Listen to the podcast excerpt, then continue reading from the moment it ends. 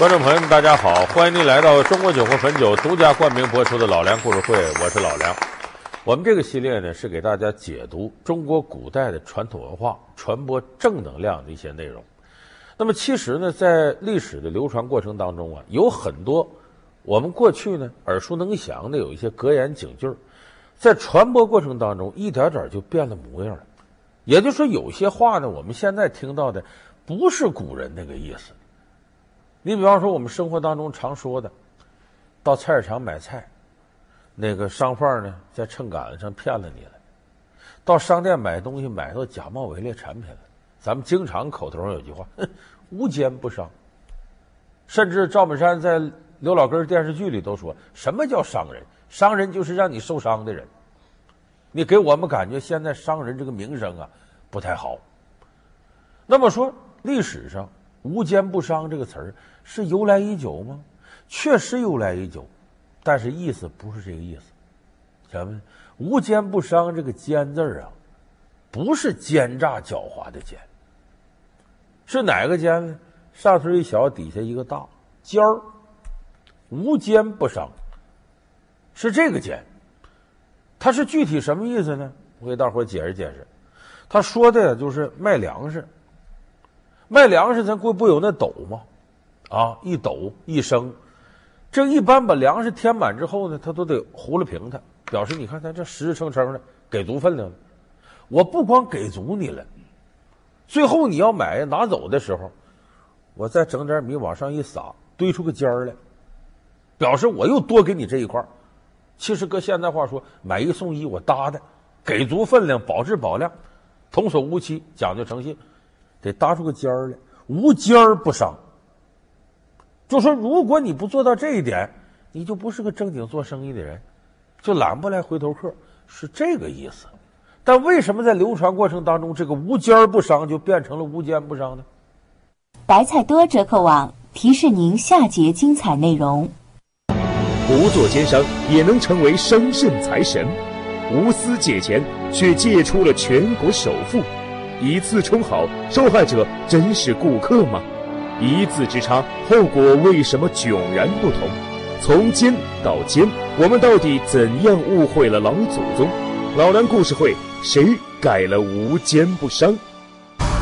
咱们这得从头说。首先说这个理念是从哪儿来的？这个在东周列国、春秋战国时期，有这么一个事儿，大家都清楚。说这个吴王夫差呀。把这个越国给占了，这个越王构建卧薪尝胆，同时为了麻痹吴王夫差呢，就派个美女间谍，就西施，天下第一大美女，来诱惑夫差。夫差呢沉湎于酒色，一天天开始不理朝政。这时候越王构建回国之后呢，励精图治，最后呢把这吴国给灭了。你要记得，从今天起。吴国的一草一木一山一石，都是我越国的了。你的臣民将是寡人的臣民，寡人定会善待他们。但是，吴越边境的界碑不会存在了，因为吴国将不会存在。那么说，这些主意谁给出的呢？他有个非常重要的谋略家，这人叫范蠡。这个西施就是范蠡从自己老家，就现在浙江诸暨挑过来的，送给夫差。说后来呢，这个勾践灭了这个吴国，很多大臣庆贺，说我们这论功行赏嘛，唯独范蠡留一张纸条走了。他有句名言叫“狡兔死，走狗烹；飞鸟尽，良弓藏；敌国破，谋臣亡”。就天下已经安定下来了，大王会嫌咱功高震主，咱就别留下了，咱没用了。他走了。大王，臣有一事，不得不向大王禀报。讲。范蠡携西施，已经不辞而别了。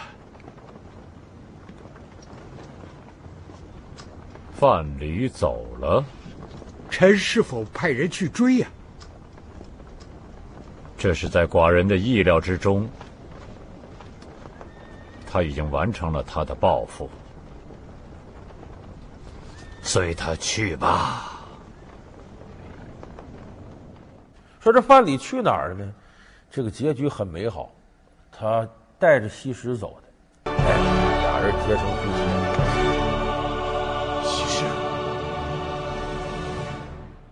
而且不光是带着西施走了，这范蠡后来还成了财神的代言人。有人说怎么成财神呢？范蠡带着西施泛舟五湖做生意，发家致富了。后来中国人供财神，供四路财神，有两个文财神，两个武财神。武财神一个是赵公明，一个是关公；文财神一个是比干，一个是范蠡。范蠡也被称为商圣，就说这个人是非常会做生意的。那么他怎么发家致富的呢？这个范蠡的故事是非常多的。那个时候，所谓商品交换，咱们有朋友学政治经济学知道，说货币是什么呢？货币就是体现商品内在价值的，哎，互相能交换吗？那么货币诞生有一个前提条件，咱得先知道这个东西分量是多少。那么谁最先发明这个称重量？这个范蠡。他怎么发明？说这玩意儿也没法搁什么玩意儿称？那时候没有秤，啥也没有。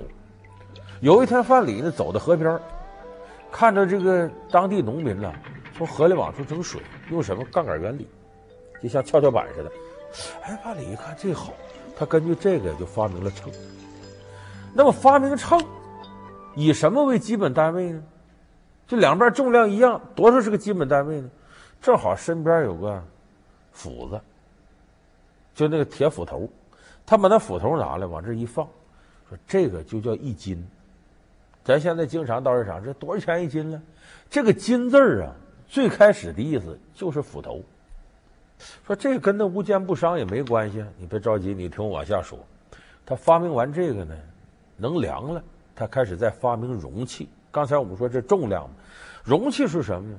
当时主要是换粮食嘛，换粮食呢。发明小的木质容器，比方这么大，这为一升；十升为一斗，一斗什么呢？上面口大，底下口窄，带个底儿的方形容器，这为一斗。在这个基础上呢，范蠡就说：“咱们卖粮食啊，讲童叟无欺。你说你买一斗粮食好，给你倒到这个斗里头了。那么你要买拿走的时候，咱都关系不错，常来常往是吧？回去吃好了再来，我再给你添点儿。”再弄点米往上一撒，撒出个尖儿来，这尖儿是我送你的。所以范蠡当时以这种童叟无欺、多给分量、给足分量的原则，迎来了大量的回头客，他这生意做起来。所以这些东西，它构成了中国早期商业社会的一个基本准则。所以那阵在范蠡这种思维带动下呢，做生意这些商人都讲究保质保量。把分量给足，你看后辈呢，有一个很了不起的商人，这个人跟范蠡一样，也被称为商圣，谁呢？胡雪岩。胡雪岩，名光雍，字雪岩，安徽绩溪人。他幼年丧父，很小就被送进钱庄学徒。后来在地方官吏的支持下，他自办钱庄，并由此起家。这是到晚清了。红顶商人胡雪岩，当时有句话吗？叫“做官必读曾国藩，经商必读胡雪岩”。这个胡雪岩很了不起，开了钱庄，办了胡庆余堂，那是中国实业界响当当的一把好手。他当年起家，其实就是牢记范蠡当年这些以人为本的古训。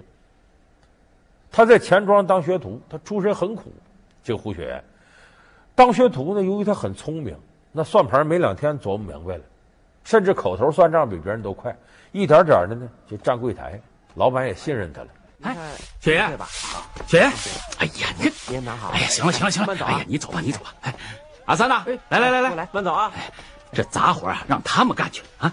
你呀，拿着账本看看要补官缺的徐疯子，他欠咱们多少钱呢？好。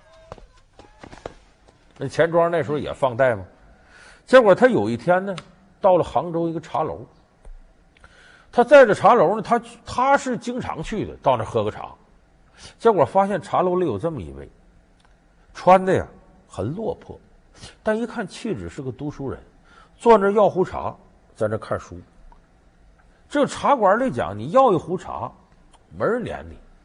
你要如果喝没了，可以续水，免费续水，就是现在这续杯。但问题是，谁好意思整一壶茶坐在那儿喝一天呢？占座啊！那茶喝的都一点滋味没有了，这不等于占人茶楼便宜吗？哎，这位先生不管这事儿，弄得茶楼伙计都不待见他。两位客官，嗯，胡先生，来来来，来了啊！来，伙计上壶茶。好嘞，凤爷坐，来来，好好好。哎，雪爷啊，嗯，你可真是积德之人呐！要不是你啊，那徐疯子恐怕连块葬身之地都落不着啊。嗨，人嘛，潦倒了一生，都已经死了，总得有个安身之地吧？是啊，雪人，这满街都传开了，讨债人葬欠债人，仁义之举啊。王月龄，我可告诉你，与人方便，自己方便，你不要自找没趣儿啊！自找没趣？哎呀，哈，今天我倒要听听，如果我不与你方便。你能把本老爷怎么样？咦，我没听错吧？你王有龄什么时候也变成老爷了啊？嘿嘿嘿，哎呦，你瞧瞧，你瞧瞧，你杯子里的茶都快泡成白开水了，你没钱换一盏，就剩下嘴硬了吧？啊？嘿嘿，本老爷喝茶就是这个喝法，是不是白开水不关你事。嗯，伙计，添水。哟，你给我起来，王有龄，你起不起来？不起来。这时候胡雪岩就琢磨，这个人呢是个读书人，都说读书人要脸，他为啥不要脸呢？这个人要不要脸，鬼都害怕呀。这个人你看，大伙这么说他，指指点点，脊梁骨都给戳破了，他怎么这么淡定在那儿，不闻不问，两耳不闻窗外事，一心只读圣贤书。说这个人这么淡定，看来非常人呐。老梁故事会，谁改了无奸不商？老梁故事会是由中国酒会汾酒独家冠名播出。有这么一天，他就把自个儿这个茶具啊都拿到他跟前。这先生，我想跟您聊一会儿。啊，行啊，放下书，俩人就聊了。一聊才知道，这个人姓王，叫王有龄。王兄，我没有问你，看样子你不像是本地人，怎么会落户在杭州呢？在下本是福建人士。父亲曾在云南曲靖州当过五品知府，后来被当地豪绅诬陷，摘掉了顶子，无颜再回老家，才流落到了浙江。他用生平的积蓄，为我捐了一个盐运大师的虚衔，可我一直没钱进京补缺。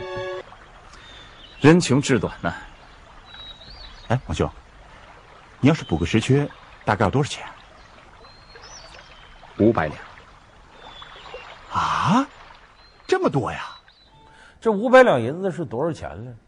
按现在的购买力看呢，就说这个一两银子大约等于一百块钱，五两银子就至少是五百两银子至少是五万块钱。胡雪岩说：“这样，先生，你明天呢这时候还来，我给你个惊喜。”他怎么给个惊喜呢？胡雪岩呢正好这不放贷收贷吗？有一位先生啊，借了他钱庄的钱，借都好多年了。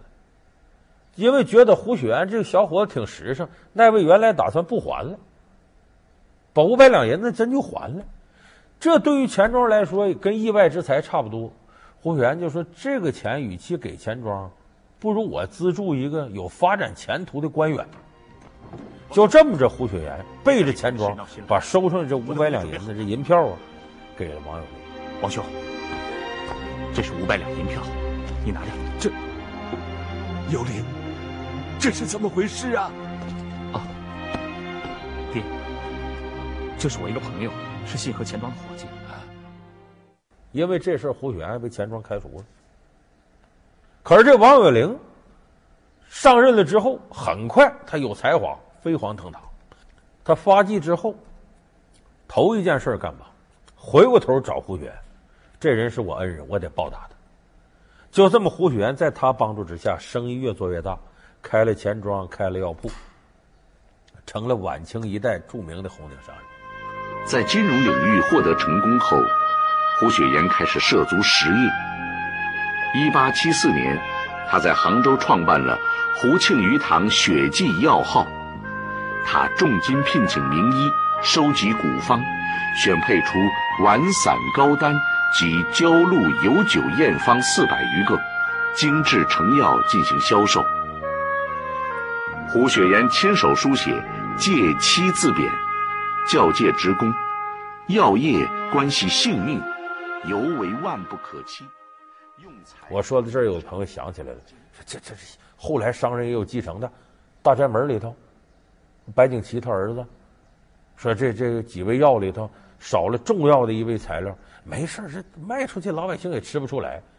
你刚管了几天事儿，你就敢这么胡来？那那门市上九转金丹都供不上了，我这不是为了快点吗？啊，这叫快点啊！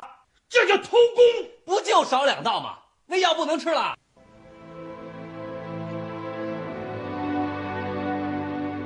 白景琦不干。把价值七万两银子的药材一把火烧了，叫修和无人见，存心有天知。还是那句话，修和无人见，存心有天知。张五爷，点火。是人在做，天在看，你不能糊弄老天，糊弄自个儿良心。就这个事儿呢，其实呢，告诉所有做生意的。你再买再卖，再结成生意伙伴，再竞争对手，你都得跟人打交道。你如果不能做到以人为本去关心别人，你怎么能挣着钱呢？会做生意的有句话：会做生意的人先让对方挣钱，你才能挣着钱。你跟对方一合作，就你挣钱，人挣不着钱，谁跟你合作呀？所以这也是将顾取之，必顾与之。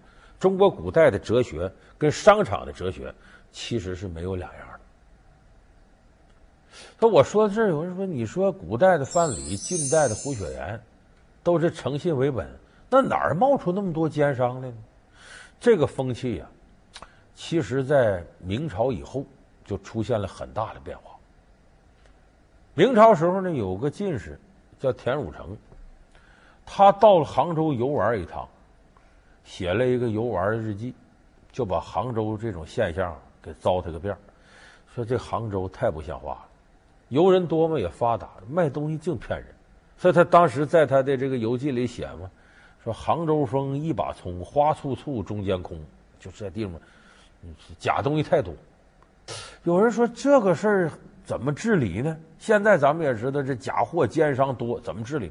有人说那就得往死了弄，恨不抓一个枪毙一个。但过去确实有这么治的。你看五代十国后周柴世忠，他之后就是。宋太祖赵匡胤陈桥兵变了，这柴世宗就干了一回这个事儿。他到街上打发人买饼，买回来一看，这饼比以前吃那个小了，说白抽条了。这柴世宗一看来气了，去把那卖饼那家都给我叫来，十来口子人怎么回事？说偷工减料了，推出去斩了，杀头了。是这事儿，你听着挺残忍，做的过分。但是你想严刑峻法到这个程度。还有人敢这么干吗？所以咱们现在老百姓一被假货坑了，咬牙切齿，抓一个枪毙一个。虽然说这解恨的话呢，没有法律凭据，但咱实事求是说，我们现在管理假冒伪劣这个现象，确实存在着量刑过轻、处罚过轻。处罚过轻造成什么？违法成本太低。反正比方说，我做假冒伪劣产品卖了，你把我抓住了，罚钱吧，少了罚几千，多了几十万。问题我卖这玩意能挣几百万，能挣上千万，你罚呗，罚完我接着干，我一样挣钱了。所以你要不罚他倾家荡产，他没记性。马克思说这资本就是这样吗？见到百分之三百利润都敢上绞刑架，他都不在乎。所以咱们现在确实是存在着量刑过轻，罚的轻。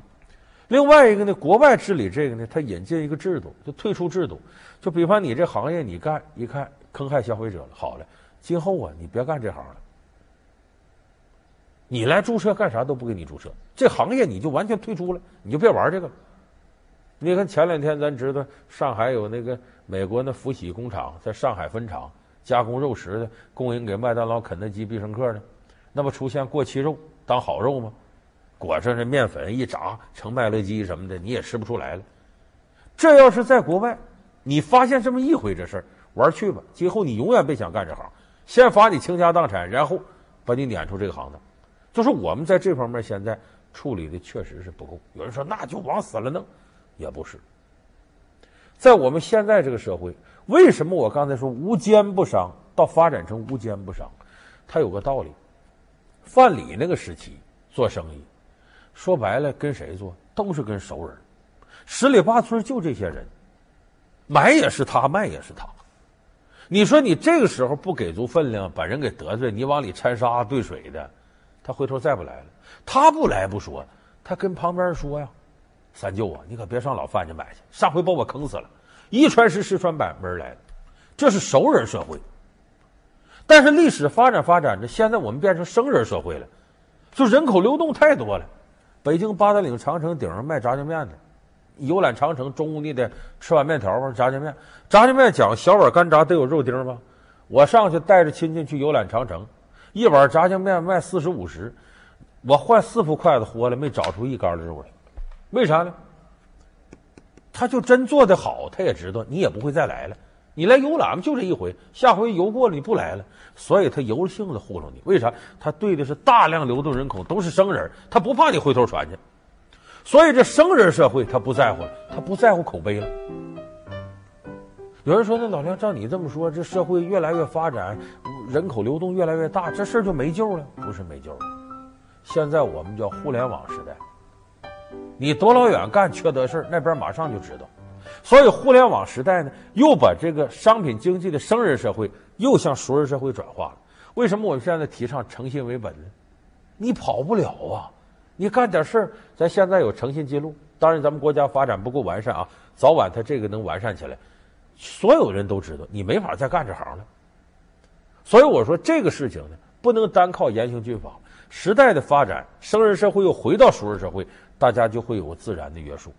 所以，只有中国将来诚信记录能够彻底联网了，我们现在的工商啊、税务啊、质检呐、啊、检疫啊，各个部门都能够彻底实现联网。你比方说你在黑龙江在这方面假冒伪劣，这一天功夫，海南三亚都知道，得做到这样，这对行业就形成了自然规律。商人就觉得我这么干，我就要亏，我就要赔，我只有讲诚信，我才能挣着钱。那个时候。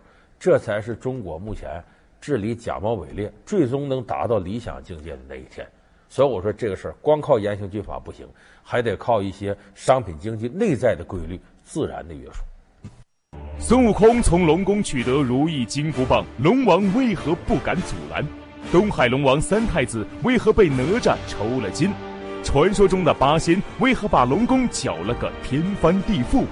备受崇拜的龙形象为何在神仙圈霸气全无，屡屡受辱？老梁故事会为您讲述神仙圈里的受气包四海龙王。感谢您收看这期老梁故事会。老梁故事会是由中国酒魂汾酒独家冠名播出。我们下期节目再见。